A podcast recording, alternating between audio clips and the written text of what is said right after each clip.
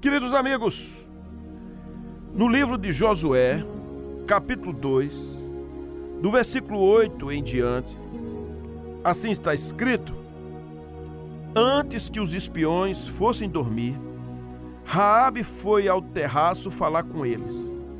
Sei que o Senhor lhes deu esta terra, disse ela. Estamos todos apavorados por sua causa. Todos os habitantes desta terra estão desesperados, pois ouvimos que o Senhor secou as águas do Mar Vermelho para que vocês passassem quando saíram do Egito. E sabemos o que fizeram a leste do Jordão aos dois reis amorreus, Og e Seom, cujos povos vocês destruíram completamente. Não é à toa que estamos dominados pelo medo. Ninguém tem ânimo para lutar depois de ouvir coisas como essas, pois o Senhor, seu Deus, é Deus supremo em cima, no céu, e embaixo, na terra. Agora, portanto, jurem-me pelo Senhor que, assim como os tratei com bondade, vocês serão bondosos comigo e com minha família. Deem-me alguma garantia de que, quando Jericó for conquistada, vocês pouparão a minha vida e a vida de meu pai e a minha mãe e também a de meus irmãos e irmãs e de suas famílias? Os homens responderam: Oferecemos a própria vida como garantia de sua segurança. Se você não nos entregar, cumpriremos nossa promessa e trataremos vocês com bondade quando o Senhor nos der a terra. Muito bem, meus amigos, essa palavra ela é maravilhosa porque Israel está prestes a atravessar o Jordão. Tem muita coisa a acontecer pela frente. No capítulo 6 de Josué tem a queda de Jericó. Mas aqui no capítulo 2 tem um relato interessante. Porque alguns israelitas foram espionar a terra. E o rei de Jericó, ele ficou sabendo. E então ele tinha dado uma ordem para que Raabe, que era uma prostituta, onde aqueles homens tinham chegado e se escondido, havia uma ordem do rei de Jericó para levar aqueles homens para que eles fossem entregues, para que realmente, claro, seria uma forma fantástica ter aqueles homens na mão, além de espiões, eles certamente seriam oprimidos para delatar o plano. Mas o Senhor é maravilhoso, o Senhor toma conta das coisas. Essa mulher, ela sabia que o Senhor Deus era com Israel. Deus tinha falado com ela, com o seu coração. Interessante, irmãos, porque esta mulher, mesmo levando uma vida desregrada, moralmente, uma vida, sabe, deturpada, vivendo a prostituição, dentro da casa dela se falava dos grandes feitos do Senhor. E assim, o Senhor ele é extraordinário porque Deus usa muita gente que necessariamente não estão naquelas fileiras da igreja, não são aquelas pessoas tão recomendadas, mas Deus usa, como usou esta mulher, usou Ciro, o Senhor usou uma jumenta para falar, para poder repreender Balaão. O Senhor faz coisas esquisitas, estranhas aos nossos olhos, ao nosso entendimento. Agora, é, o que é que faz o Senhor tratar as nossas vidas quando Ele aparece a mim ou a você? Qual o propósito de Deus? O que é que nós deveremos fazer e tomar? No meu entendimento, é que o Senhor chama a mim e a vocês para uma comunhão e também viver uma santidade. Primeiro, antes de explorar um pouco mais, tirar um exemplo desse texto, é que o Senhor ele está dando uma missão a nós, como eu tenho falado isso todos os dias, e essa missão é que nós devamos cumpri-la. Eu estava falando uma certa feita para uma irmã e eu disse assim: eu não tenho mais vontade E ela falou assim: Eu não aceito o senhor dizer isso, dizer que o senhor não tem mais vontade própria. Eu falei, eu quando disse que não tenho mais vontade própria, não é que eu me robotizei, virei um bibelô. Estou falando que fiz a minha vontade durante muitos anos, eu fiz e aconteci, uh, viajei e retornei, planejei e desplanejei, comecei e terminei, é, algumas coisas deixei no meio do caminho, até o dia em que o Senhor me chamou e Ele disse: daqui para frente eu vou dizer a você como você vai viver.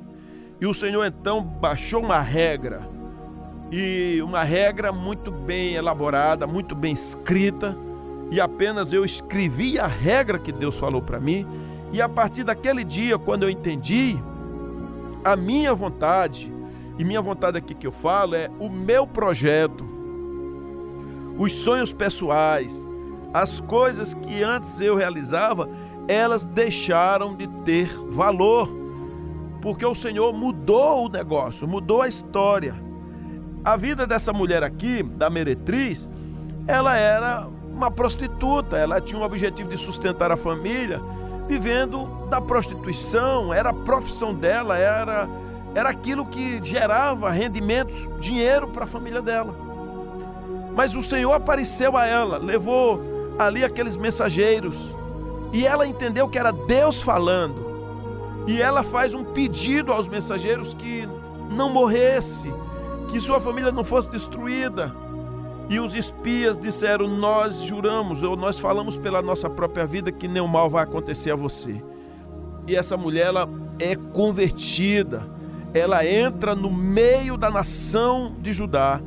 Ela agora se torna como se fosse uma judia, uma mulher convertida com a sua família e a sua linhagem é uma linhagem importante, conta para o segmento da história do povo de Israel. É tão interessante isso como Deus faz. Mas essa mulher ela também é uma representação da nossa alma, muitas vezes o prostíbulo da nossa alma, ou mesmo da nossa vida como a gente vem, das barreiras, das sedições, dos pensamentos destrutivos, dos nossos sonhos, dos nossos planos, dos nossos projetos e o Senhor aparece para mudar isso. Não é assim? Como foi você? Ah, pastor, eu nasci na igreja, ok. Nunca me desviei, melhor ainda. Mas de repente, algumas coisas precisam ser tratadas na sua alma. Alguns medos. Como essa própria mulher, ela fala que nós ficamos com muito medo daquilo que Deus pode fazer Assim como ele destruiu os reis que estavam no caminho, como ele fez o povo que saiu do Egito se tornar um povo vencedor. Sabia que Jericó, por mais fortalecida, fortificada que fosse, era uma questão de momento, pois não era uma questão mais do povo de Israel, mas era do poder do Deus de Israel, que não tinha muralhas. Diante do Senhor, Deus não vê muralhas, Deus não vê vales, Deus não vê problemas, Deus vê como ele enxerga, muito diferente de nós, tudo possível, pois ele mesmo é quem fez o mundo, ele sabe onde está cada situação, cada parafuso, onde tem cada árvore, ele sabe onde tem cada rio, cada casa, cada pessoa, cada pensamento, ele é o Senhor. Queridos, nós somos chamados para viver uma vida de comunhão e de santidade e para cumprir a missão do Senhor. Então nós precisamos, prioritariamente, como o Senhor nos chama logo no início, lá de Joel, no capítulo 1 do profeta Joel, a um arrependimento genuíno. É exatamente isso, um arrependimento verdadeiro, genuinamente, para primeiro sondar o coração, limpar a alma, para que o Senhor faça valer aquilo em nós que nós sonhamos, que nós desejamos, que nós precisamos, que nós almejamos, queridos. Então, que em você tenha fome e sede de comunhão e santidade para Deus cumprir a missão dele em vocês. Ah, meus amados, como muitos cristãos ainda não abriram os olhos, como muitos cristãos ainda não se tocaram, como muitos ainda estão pensando quando vão sair de casa, quando a pandemia acaba, quando é, as coisas serão resolvidas, queridos, talvez leve muito tempo.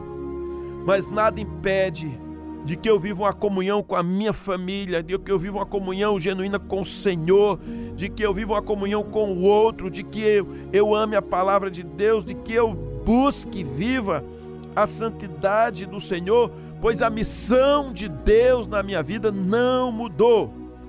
Não mudou e nem mudará. O que o Senhor determinou vai até o fim. Resta tão somente eu obedecer. Então, a primeira lição que eu quero tirar aqui é firme uma aliança com Deus.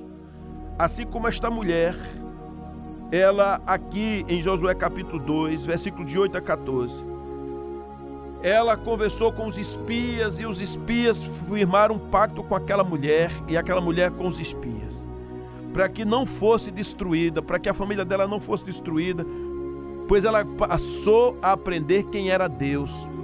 E todo Jericó sabia que esse Deus era poderoso, era o Deus que realmente fazia quando falava que ia fazer. Assim ainda é hoje. O Deus a quem nós servimos não mente. Então a primeira lição, firme um pacto com Deus. Sabe? Não é um pacto com a igreja não é uma questão de tantos dias, tal. Um pacto com Deus é uma tomada de decisão em santidade para que você possa viver uma, uma nova experiência com Deus, em que realmente seu coração se lança aos pés de Cristo e você diz: Senhor, já não vive eu, mas Cristo vive em mim. Meu projeto é o projeto do Espírito Santo. Não andarei segundo a minha vontade, o meu eu, o meu querer, mas segundo o que o Senhor está determinando, e Ele está falando, e Ele está determinando no seu coração. Essa é a verdade.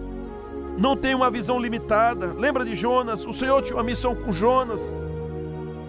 E ele foi, tentou fugir da presença de Deus. Porque muita gente é como Jonas, fugindo da missão que Deus dá. Eu já ouvi alguém dizer assim: Deus me livre de fazer isso. Eu disse: Olha, se Deus chamasse você para ir pregar lá no sertão de Pernambuco, Deus me livre. Eu não acredito nisso. Primeiro, Deus quer que eu pregue aqui na minha rua, mesmo sem a pessoa ter certeza. Então, número um, amplie sua visão. Número dois, firme uma aliança com o Senhor eterno. Número três, experimente um genuíno arrependimento. Sim, queridos, precisa de viver um arrependimento, um arrependimento genuíno, como a palavra do Senhor manda. Nós não poderemos viver e andar de qualquer jeito.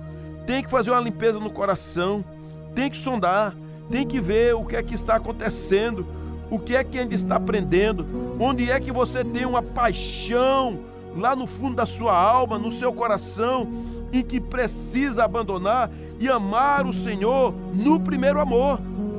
No primeiro amor. Não é mais um amor qualquer, hoje eu amo, amanhã não. É o primeiro amor. É aquele em que tudo seu é uma vontade de agradar ao Senhor. É uma vontade de dizer: o Senhor está no controle da minha vida. Por isso, como diz a palavra, você pode ler e meditar em Joel capítulo 1, porque havia uma lamentação pela praga de gafanhotos.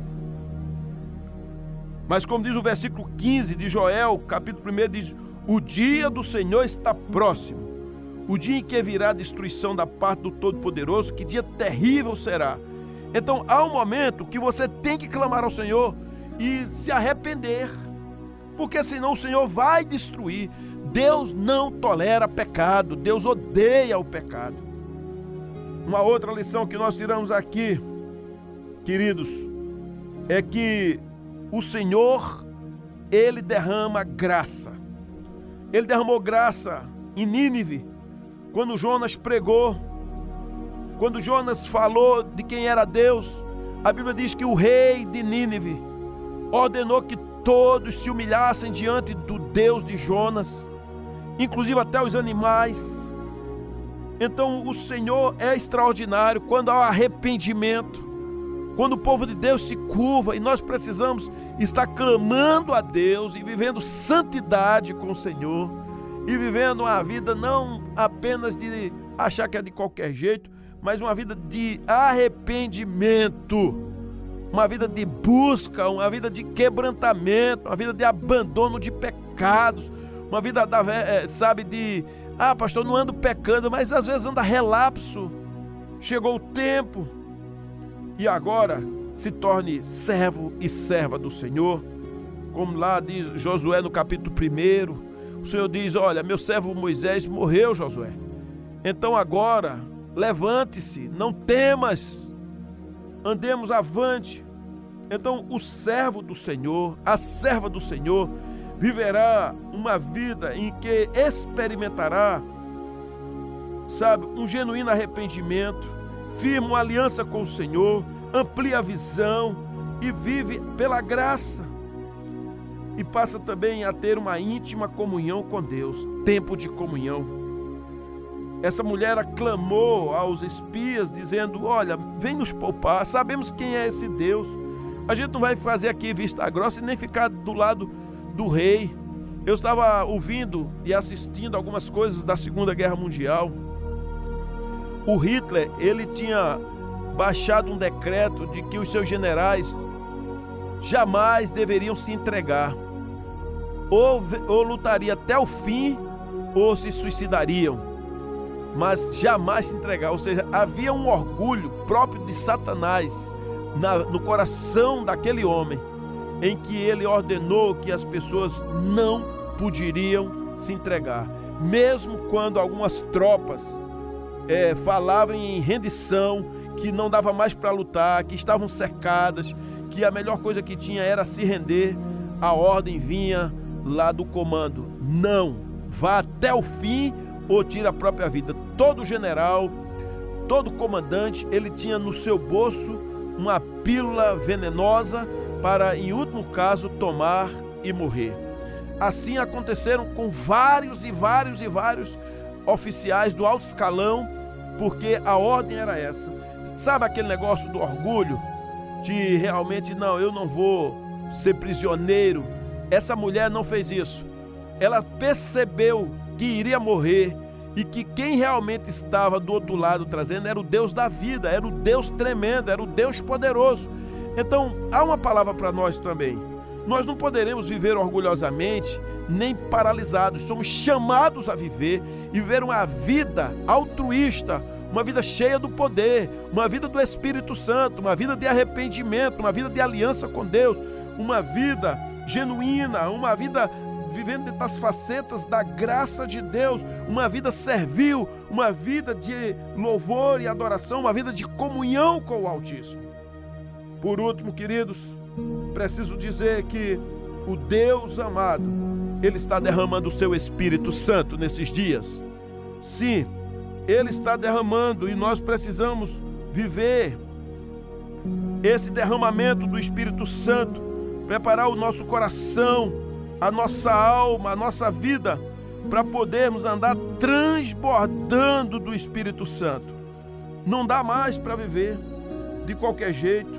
Olha o que diz Joel capítulo 2, versículos 28 a 32. Diz assim: Então, depois que eu tiver feito estas coisas, derramarei meu espírito sobre todo tipo de pessoa. Seus filhos e suas filhas profetizarão, os velhos terão sonhos e os jovens terão visões. Naqueles dias, derramarei meu espírito até mesmo sobre servos e servas Farei maravilhas nos céus e na terra, sangue, fogo e colunas de fumaça. O sol se escurecerá, a lua se tornará vermelha como sangue, antes que chegue o grande e terrível dia do Senhor. Mas todo aquele que invocar o nome do Senhor será salvo. Pois alguns no Monte Sião, em Jerusalém, escaparão, como o Senhor prometeu. Estarão entre os sobreviventes que o Senhor chamou. Queridos, é tempo de se preparar para o derramamento do Espírito Santo. E depois disso, colocar a mão no arado e fazer a obra do Senhor. Levar uma vida de oração, uma vida de intercessão, uma vida de amizade com Deus, uma vida de pureza, uma vida de esperar, uma vida de experimentar os milagres do Senhor. É tempo de derramamento, é tempo de aliança, é tempo de arrependimento genuíno, é tempo da graça de Deus, é tempo de servi-lo, é tempo de comunhão. Queridos, esse é o tempo. Sirvam a Deus com alegria, sirvam ao Senhor com vontade, com santidade, coração, espera nele, a alegria do Senhor dominando o seu coração. Viva uma vida extraordinária ainda que em dias maus, mas tendo o prazer no Senhor. Deus seja louvado na sua trajetória, na sua caminhada, na sua vida, nos seus relacionamentos e que você enxergue o Senhor com os olhos da santidade de Deus, com a visão ilimitada do Espírito Santo. Assim seja. Amém.